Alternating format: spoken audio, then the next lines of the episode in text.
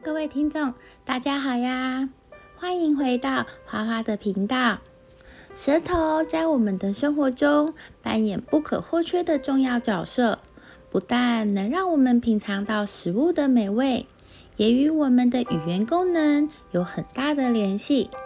人类的舌头呢，长度大约是十公分。你们有没有想过，那如果是世界上最高的哺乳动物长颈鹿，它的舌头又是几公分呢？长颈鹿是一种非常独特又神奇的动物，它的脖子那么长，难道舌头长度也很惊人吗？那到底是几公分呢？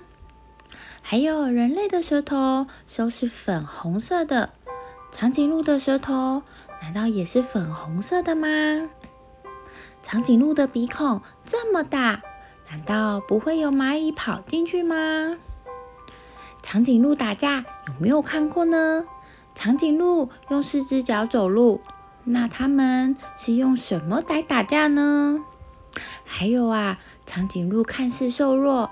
但是其实，它们的腿是可以把狮子的头骨给踢碎的哦。长颈鹿身上有太多惊人的秘密了，今天我们就来解密一下长颈鹿吧。长颈鹿又称麒麟鹿，是哺乳动物偶蹄目下一个属，是世界上最高的哺乳动物。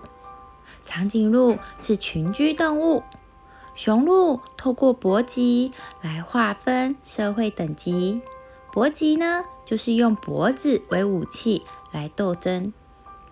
长颈鹿是最高的哺乳动物，成年鹿高约四点三到五点七公尺，雄鹿平均重量约为一一九二公斤，而雌鹿的平均重量约为八百二十八公斤。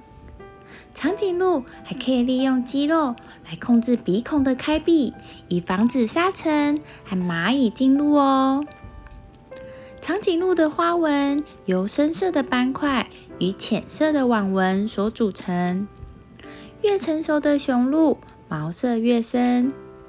这些斑块的作用呢，主要是提供伪装。使得它们可以潜藏在稀树草原、林地树下的斑驳光影之中。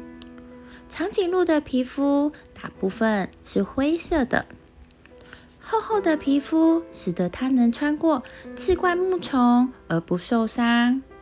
它们的毛发能分泌化学物质，防止寄生虫寄生，并且给予长颈鹿一种特殊的气味。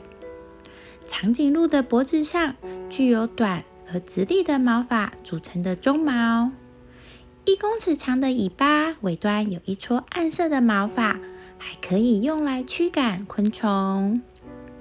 长颈鹿除了过人的身高跟脖子长度外，它们的舌头完全伸出来的时候，可是足足能达到五十公分上下呢。长颈鹿的脖子都这么长了。那么，长颈鹿为什么需要这么长的舌头呢？这个其实啊，可以从进化论来说起。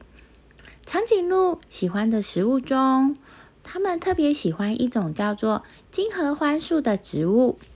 金合欢树很高，上面还长满了尖刺，就是为了让动物们无法吃到自己的树叶，从而起到保护自己的作用。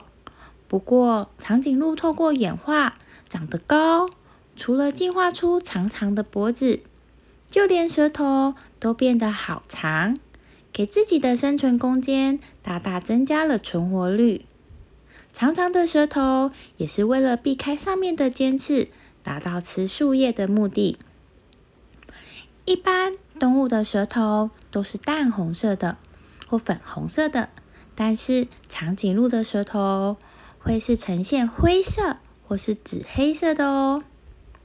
长颈鹿每天进食的时间长达十二小时，舌头长时间暴露在外面，如果太阳直接照射的话，很容易对它的舌头造成伤害。